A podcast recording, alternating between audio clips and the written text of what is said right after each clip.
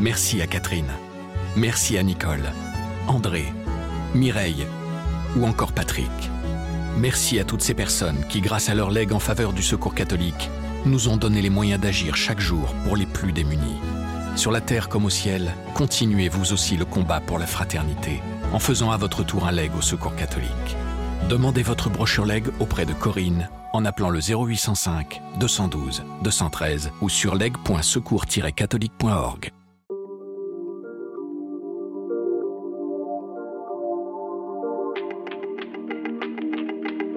D'habitude, tout le monde me parle de mon père et de mon grand-père, qui sont des explorateurs euh, qui ont apporté énormément au XXe siècle.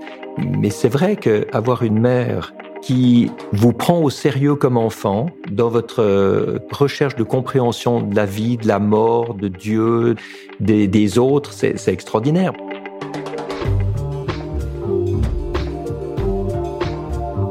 L'aéronaute suisse Bertrand Picard a réalisé, avec ses coéquipiers, deux tours du monde inédits.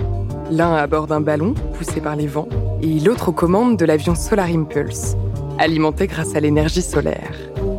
Pour lui, ces expériences ont été des défis techniques, mais aussi de grands voyages intérieurs. Bertrand Picard se consacre désormais à un nouveau projet, celui de réunir 1000 solutions rentables pour protéger l'environnement, qu'il compte ensuite soumettre aux grandes instances décisionnaires mondiales une idée qu'il a expliquée au pape François lors d'une entrevue au Vatican en février 2020. Je m'appelle Malotresca.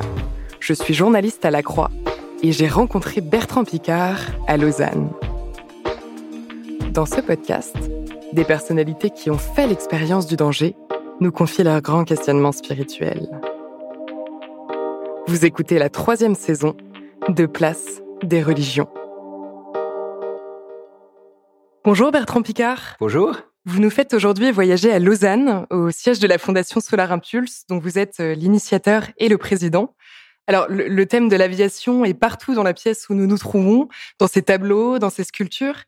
Est-ce que vous pourriez nous redire un peu ce que représente pour vous aujourd'hui ce lieu? C'est le lieu où je reçois les membres de mon équipe, les journalistes, les invités. C'est un peu mon, ma salle de réunion, de rencontre il y a forcément l'histoire de l'aviation parce que j'ai une certaine nostalgie de cette histoire incroyable où des pionniers ont ouvert la voie au risque de leur vie. Et puis, il y a quand même l'autre partie qui est celle de la spiritualité orientale avec des objets tibétains, birmans, thaïlandais, qui sont plus du monde intérieur que du monde extérieur de l'aviation. Passionné d'exploration depuis l'enfance, vous aviez de qui tenir avec euh, vos aïeux. Vous êtes devenu l'un des pionniers donc du vol euh, libre en deltaplane et de l'ULM dans les années 1970.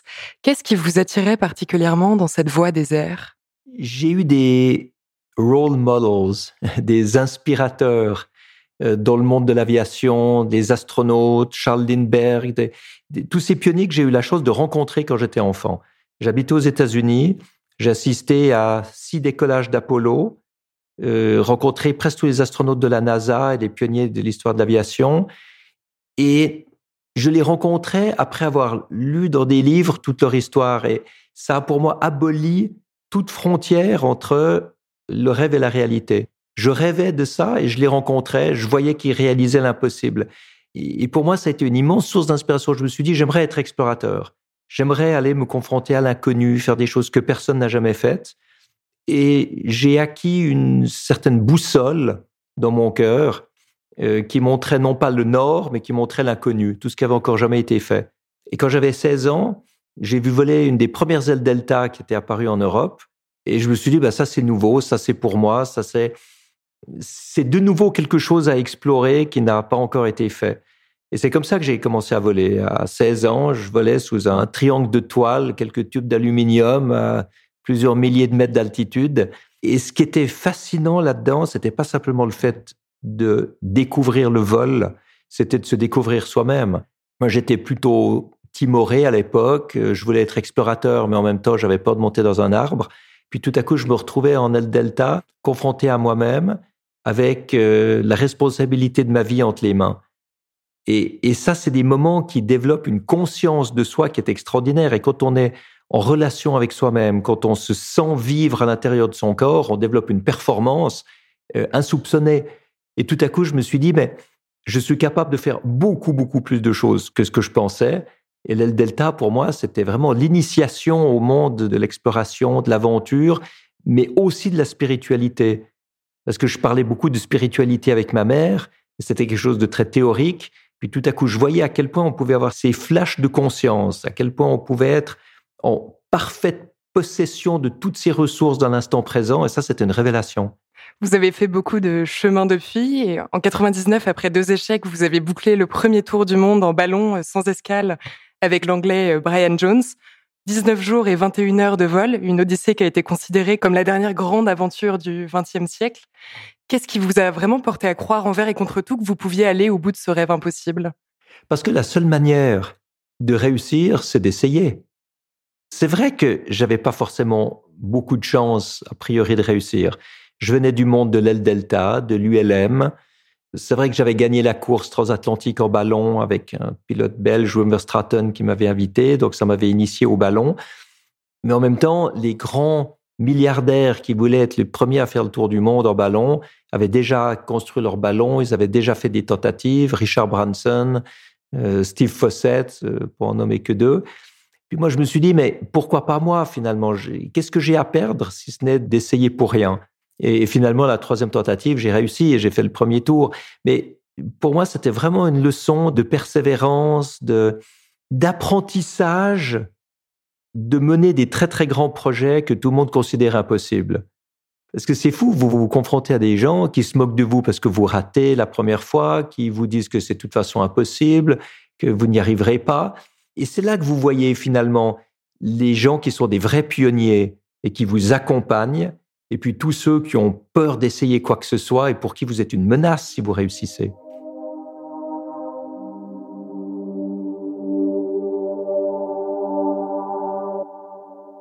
Je crois que le souvenir le plus extraordinaire, c'est le moment qu'il y a entre le décollage et l'atterrissage, c'est-à-dire les 20 jours eux-mêmes. Ça fait un tout, ça fait un espèce de rêve, ça fait un, un grand flash émotionnel. Euh, qui est teinté de toutes les couleurs qu'on a vues, de tous les paysages qu'on a vus, de tous les gens à qui on a parlé par radio. C'était vraiment un contact exceptionnel avec la planète. Et euh, ça n'a pas été drôle tous les jours. Il y a eu des moments qui étaient, assez effrayants, quand nous étions sur le sud-Pacifique, en, en s'approchant de l'équateur et que nous n'avions presque plus de vent. Nous nous sommes perdus aussi dans le golfe du Mexique avec des vents qui étaient tout à fait euh, défavorables pour nous. Et puis chaque fois, il y a comme une main mystérieuse et invisible nous a remis dans, dans la bonne direction et la bonne altitude pour nous permettre enfin de, de boucler ce tour. Il y a quelque chose de l'ordre du lâcher-prise, de l'abandon profond euh, aux éléments dans cette expérience de tour du monde en ballon. Qu'est-ce qu'on ressent profondément, intimement, euh, dans ces moments-là? Alors, sur le plan technique, vous êtes dans un ballon qui doit voler trois semaines. Vous ne savez pas si le ballon va voler aussi longtemps, si vous avez assez de réserve de gaz, si le vent va vous pousser dans la bonne direction pendant ces trois semaines. Mais en même temps, ce qui est magnifique, c'est que vous êtes poussé par les forces de la nature. Il n'y a, a, pas de moteur, il n'y a pas de gouvernail. Vous êtes poussé par le vent. Et puis, vous partez, et vous savez que vous avez 45 000 km en face de vous. Puis peu à peu, vous arrivez à vous diriger. Et comment vous vous dirigez? Ce qui est extraordinaire, c'est que vous vous dirigez en changeant d'altitude. Parce que l'atmosphère est faite de couches météorologiques très différentes qui ont toute une autre direction une autre vitesse. Donc si vous montez ou que vous descendez, vous partez plus à gauche ou plus à droite. Et vous apprenez comme ça à utiliser ce changement d'altitude pour trouver la meilleure direction. Et pour changer d'altitude, vous devez lâcher du lest. Vous devez lâcher du poids. Et finalement, c'est une métaphore de la vie. C'est pour ça que j'aime le ballon. Le ballon, c'est pas un sport pour moi, c'est une philosophie de vie. Parce que dans la vie, vous êtes aussi poussé par les vents de la vie. Vous êtes poussé par tout ce que vous ne pouvez pas contrôler, tout ce qui arrive, qui est en dehors de votre volonté souvent. Et hum, vous devez lâcher le lest de vos certitudes, de vos habitudes, de vos dogmes, de vos euh, croyances, de manière à pouvoir changer d'altitude et capter d'autres influences, d'autres directions euh, dans laquelle euh, la vie vous poussera.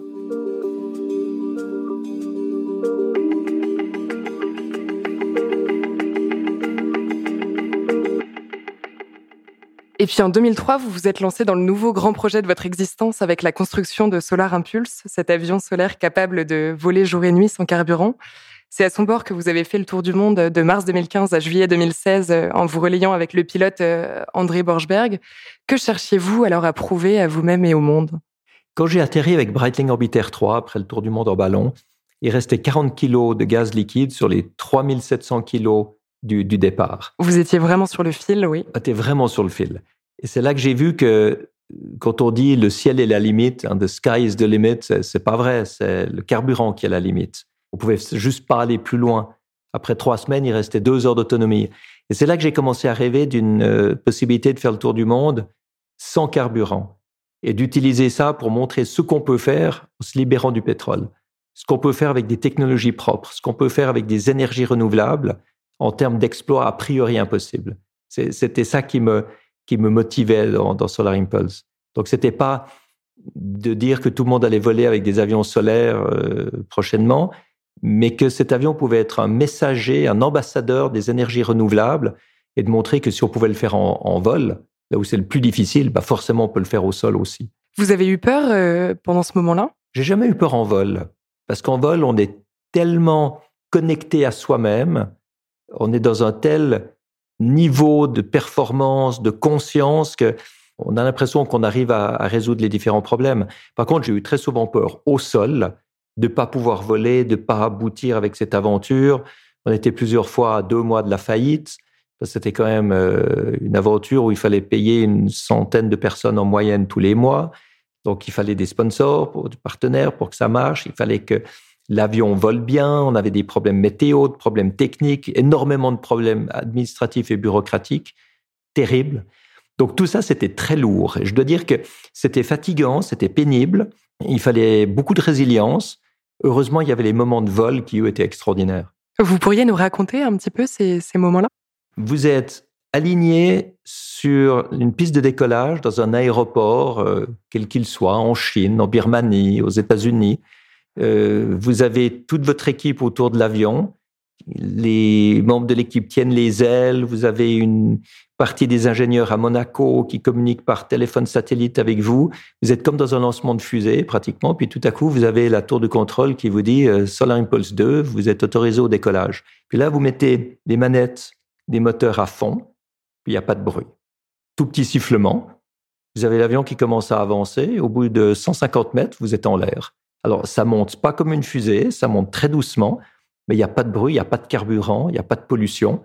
Et vous êtes dans un avion totalement unique au monde, et vous vous dites, ben voilà, j'ai décollé, maintenant j'ai l'Atlantique devant moi, j'ai le Pacifique devant moi, j'ai la Chine devant moi, puis vous savez que vous allez rester en vol plusieurs jours et plusieurs nuits, et que vous êtes au milieu de l'inconnu, au milieu des doutes, au milieu de tas de choses qui vont peut-être pas se passer comme vous voulez et, vous devez réussir. Moi, je me rappelle très bien quand j'ai laissé la côte de Hawaï derrière moi et que j'avais 4000 km d'eau jusqu'à San Francisco, c'est extraordinaire comme moment. Dans le ciel, seules quelques lumières trouent l'obscurité. En silence, Solar Impulse 2 est apparu au-dessus de l'aéroport d'Abu Dhabi. L'avion solaire se pose très lentement. Sur le tarmac, André Borchberg accueille son coéquipier Bertrand Picard. Ils se congratulent. Leur pari insensé est gagné. Je voudrais vous faire lire un, petit passage, une de vos citations qui résume euh, votre conception euh, donc enthousiaste et assez métaphysique de l'aventure. Alors c'est celle-ci. L'aventure est un état d'esprit vis-à-vis de l'inconnu, une façon de concevoir notre existence comme un champ expérimental dans lequel nous sommes obligés de développer nos ressources intérieures, de gravir le chemin de l'évolution personnelle et d'assimiler les valeurs éthiques et spirituelles dont nous avons besoin comme compagnons de voyage.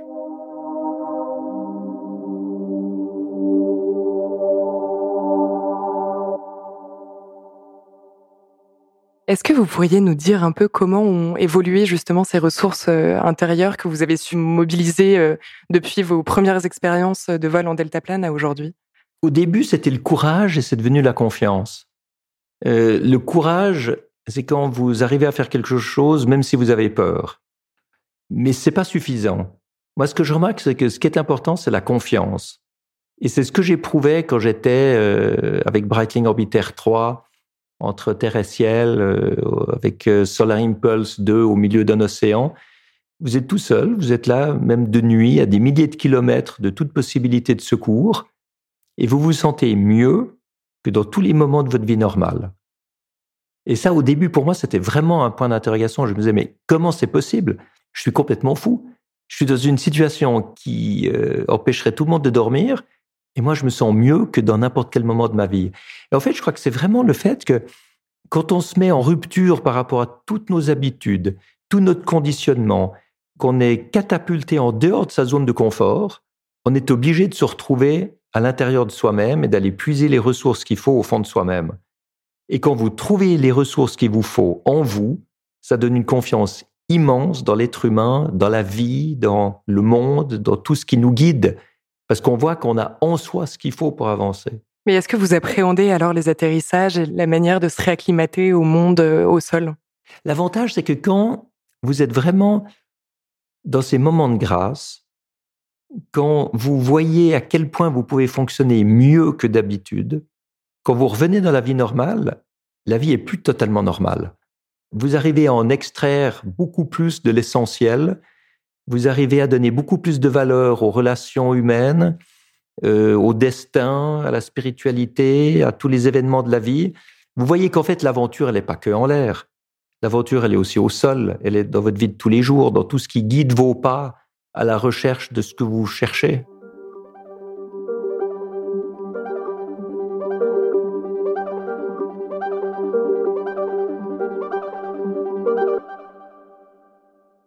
Une autre facette de votre vie que nous n'avons pas encore explorée, mais vous avez euh, donc décidé de suivre des études de médecine avec une euh, double spécialisation en psychiatrie et psychothérapie.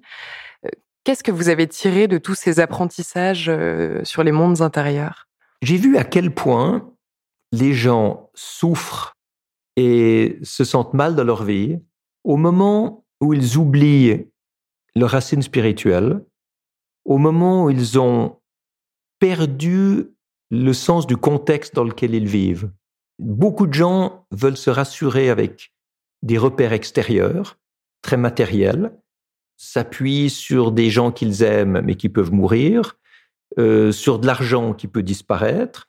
Et finalement, je pense qu'il y a énormément de gens qui sont angoissés parce qu'ils vivent en équilibre instable sur des repères qui peuvent euh, s'effondrer à n'importe quel moment.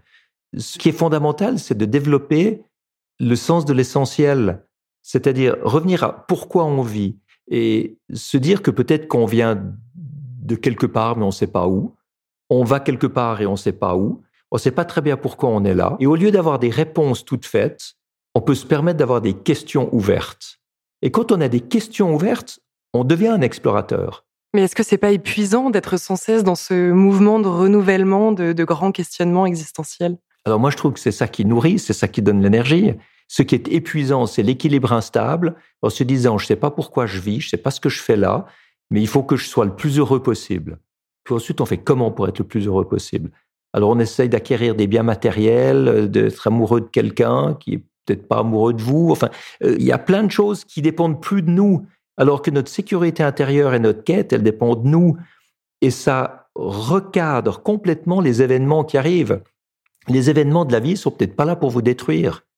Les événements de la vie sont peut-être là pour vous stimuler à lâcher des certitudes, lâcher des habitudes, lâcher des croyances, vous ouvrir à d'autres dimensions et trouver d'autres influences qui vont vous amener dans d'autres directions de votre vie. Et vous trouvez que la société est réceptive à ce discours-là? Enfin, qu'il y a un changement de paradigme et une prise de conscience de ça aujourd'hui? Moi, j'ai toujours observé que l'évolution, elle se faisait beaucoup plus à titre individuel que collectivement. J'ai pas l'impression que c'est la société qui évolue dans cette direction-là. C'est les individus isolément qui tout à coup trouvent quelque chose là-dedans qui leur permet d'avancer. On vit pas dans une société qui s'intéresse à l'essentiel.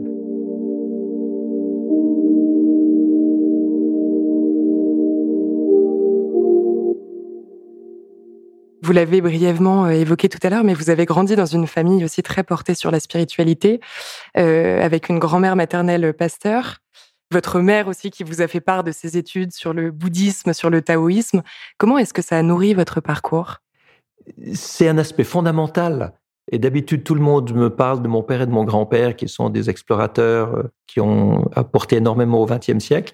Mais c'est vrai qu'avoir une mère qui vous prend au sérieux comme enfant dans votre euh, recherche de compréhension de la vie, de la mort, de Dieu, de, des autres, c'est extraordinaire. Moi, j'ai passé des heures et des heures à me promener avec ma mère dans la forêt, dans la montagne, un peu partout, déjà quand j'avais 6 ans, 7 ans. Et puis, je lui posais toutes les questions que je pouvais pour essayer de comprendre pourquoi j'étais là. À, quoi ça sert tout ce qu'on fait, tout ce qu'on voit, on vient d'où, on va où, etc. Puis elle, elle m'expliquait tout ce qu'elle avait compris dans toutes ses recherches, que ce soit dans le christianisme, dans le bouddhisme, dans l'hindouisme, dans tous les groupes de développement personnel, etc. Puis de temps en temps, elle me disait, ah ben ça, je sais pas. Puis c'est extraordinaire comme cadeau. Quand un adulte dit à un enfant, je ne sais pas. Oui, l'honnêteté euh, de savoir avouer ses limites aussi. Euh. Mais, mais totalement, l'honnêteté absolue. Et puis en plus, la stimulation pour l'enfant de se dire, ben, euh, mes parents ne savent pas, mais moi, je vais peut-être essayer de comprendre, essayer de trouver. Donc ça donne envie d'aller plus loin. C'est plus seulement des questions, ça devient une quête. Alors j'avais la quête de comprendre le monde intérieur avec ma mère, de comprendre le monde extérieur avec mon père. Et c'est en fait la synthèse des deux qui m'a animé toute ma vie. On comprend pourquoi vous êtes aussi euh, comme un équilibriste toujours entre ces deux euh, grands domaines euh, de recherche. Vous-même, est-ce qu'aujourd'hui vous vous définiriez comme croyant? Je crois que vous avez éduqué vos filles dans la religion catholique. Oui.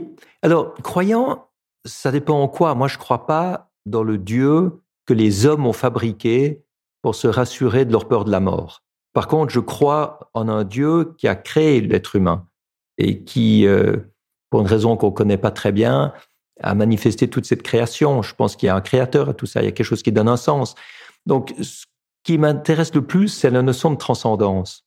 C'est la notion d'une force supérieure, d'une énergie supérieure qui donne un sens à ce qu'on vit. Mais effectivement, on ne le comprend pas parce qu'on n'est pas à ce niveau. Et je pense que l'être humain ne peut pas mettre un visage à Dieu, euh, attribuer des émotions ou des volontés à Dieu, c'est horriblement présomptueux et arrogant de dire Dieu est comme ci, Dieu est comme ça. On n'en sait rien, on doit être Dieu pour comprendre Dieu. C'est déjà difficile de connaître les hommes quand on est homme. Donc vous voyez.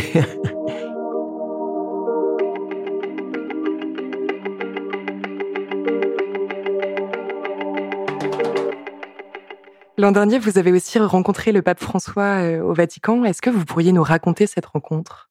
Alors moi, j'avais envie de rencontrer le pape François parce que, en fait, c'est le premier pape que j'avais envie de rencontrer. Parce que j'ai l'impression que c'est le premier qui s'est vraiment occupé des grands problèmes de notre monde. La pauvreté, l'environnement, le respect entre les êtres humains et qui essaye d'améliorer la qualité de vie sur Terre indépendamment de toute politique. Et puis j'avais lu le Laudato Si, qui est cette encyclique sur l'environnement. Et j'avais envie de lui en parler parce qu'en fait, ce Laudato aussi, il est très intéressant pour ceux qui y arrivent à le comprendre. Mais quand on parle essentiellement de respect pour l'environnement, d'amour pour le prochain et de reconnaissance pour la création divine, on va toucher une certaine partie des gens et ceux qu'on touche, c'est pas ceux qui détruisent l'environnement. C'est pas ceux qui tuent, torturent et massacrent leurs semblables. Par conséquent, j'avais envie de dire, mais quel est le langage qu'il faut pour convaincre ceux qui ne sont pas encore convaincus? Et moi, j'avais envie d'aborder avec lui, c'est de ça qu'on a parlé, de toutes les solutions technologiques qui sont financièrement rentables et qui peuvent protéger l'environnement, même quand on est égoïste, même quand on n'est pas euh, spirituel ou, religieux, même quand on n'a aucun respect pour les autres, mais peut-être qu'on peut faire du bien quand même parce qu'on y trouve un avantage soi-même. vous pensez que la technologie pourrait sauver le monde? La technologie, ça dépend de ce qu'on en fait. On peut détruire le monde avec la technologie ou on peut sauver le monde avec la technologie. Mais aujourd'hui, c'est clair qu'il y a des technologies propres qui permettent à l'être humain d'être beaucoup plus efficient, d'économiser de l'énergie, d'économiser des ressources naturelles, économiser de la nourriture, valoriser les déchets, fonctionner nettement mieux. Et aujourd'hui, vous avez en tout cas la moitié du problème qui est résolvable totalement grâce à la technologie technologie propre, énergie renouvelable. L'autre moitié nécessitera forcément des aménagements économiques, des aménagements d'attitude, de, comportement humain, mais il ne faut pas commencer par le comportement humain. Parce que si vous dites aux gens de faire des sacrifices, ils vont prendre l'écologie en grippe. Si vous leur dites, vous pouvez continuer à faire la même chose, mais vous pouvez avoir un impact divisé par 10 sur l'environnement parce que vous serez plus efficient, les technologies euh, modernes vous permettront de protéger l'environnement, ben, ils vont adorer l'écologie. Euh, par conséquent, il faut commencer par faire tout ce qu'on peut sur le plan technologique. Et puis ensuite, si on doit aller plus loin, à ce moment-là, on peut peut-être demander aux gens de changer les attitudes. Et le pape François a été réceptif à votre discours euh, pendant votre rencontre? Ah, On a dit qu'on allait se revoir, euh, mais c'était un mois avant le début de la pandémie que je l'ai rencontré. Donc c'est vrai qu'on n'a pas pu se revoir. Euh, on a gardé des contacts épistolaires, notamment avec le cardinal Toxon, qui dirige cette partie-là du Vatican. Je me réjouis de pouvoir aller lui amener les mille solutions rentables pour protéger l'environnement que la Fondation Solar Impulse aura trouvées d'ici le, mois d'avril et de, pouvoir lui montrer qu'il y a énormément de technologies qui peuvent motiver dans la protection de l'environnement ceux qui ne sont pas sensibles à son laudato aussi. Comment est-ce que vous vous situez par rapport à une certaine écologie euh, catastrophiste et millénariste? Alors, pour que les gens adoptent des nouvelles solutions, adoptent des nouvelles technologies, passent du pétrole au solaire, passent du chauffage inefficient à la pompe à chaleur, passent d'une voiture diesel à une voiture électrique, en fait, il faut un choc. Parce que sinon, il n'y a pas grand monde qui a l'esprit de pionnier, qui est intéressé spontanément par le changement. Et ce choc, les écologistes le donnent, les catastrophistes le donnent, Greta Thunberg le donne. Et c'est bien, parce qu'il faut que les gens voient que s'ils ne font rien, on court tous à la catastrophe. La catastrophe va venir beaucoup plus vite qu'on croit et de manière beaucoup plus grave qu'on ne croit. Par contre, il y a des solutions pour éviter cette catastrophe. Et si on a peur de la catastrophe, on va se mobiliser beaucoup plus pour utiliser des solutions et changer le cours des choses.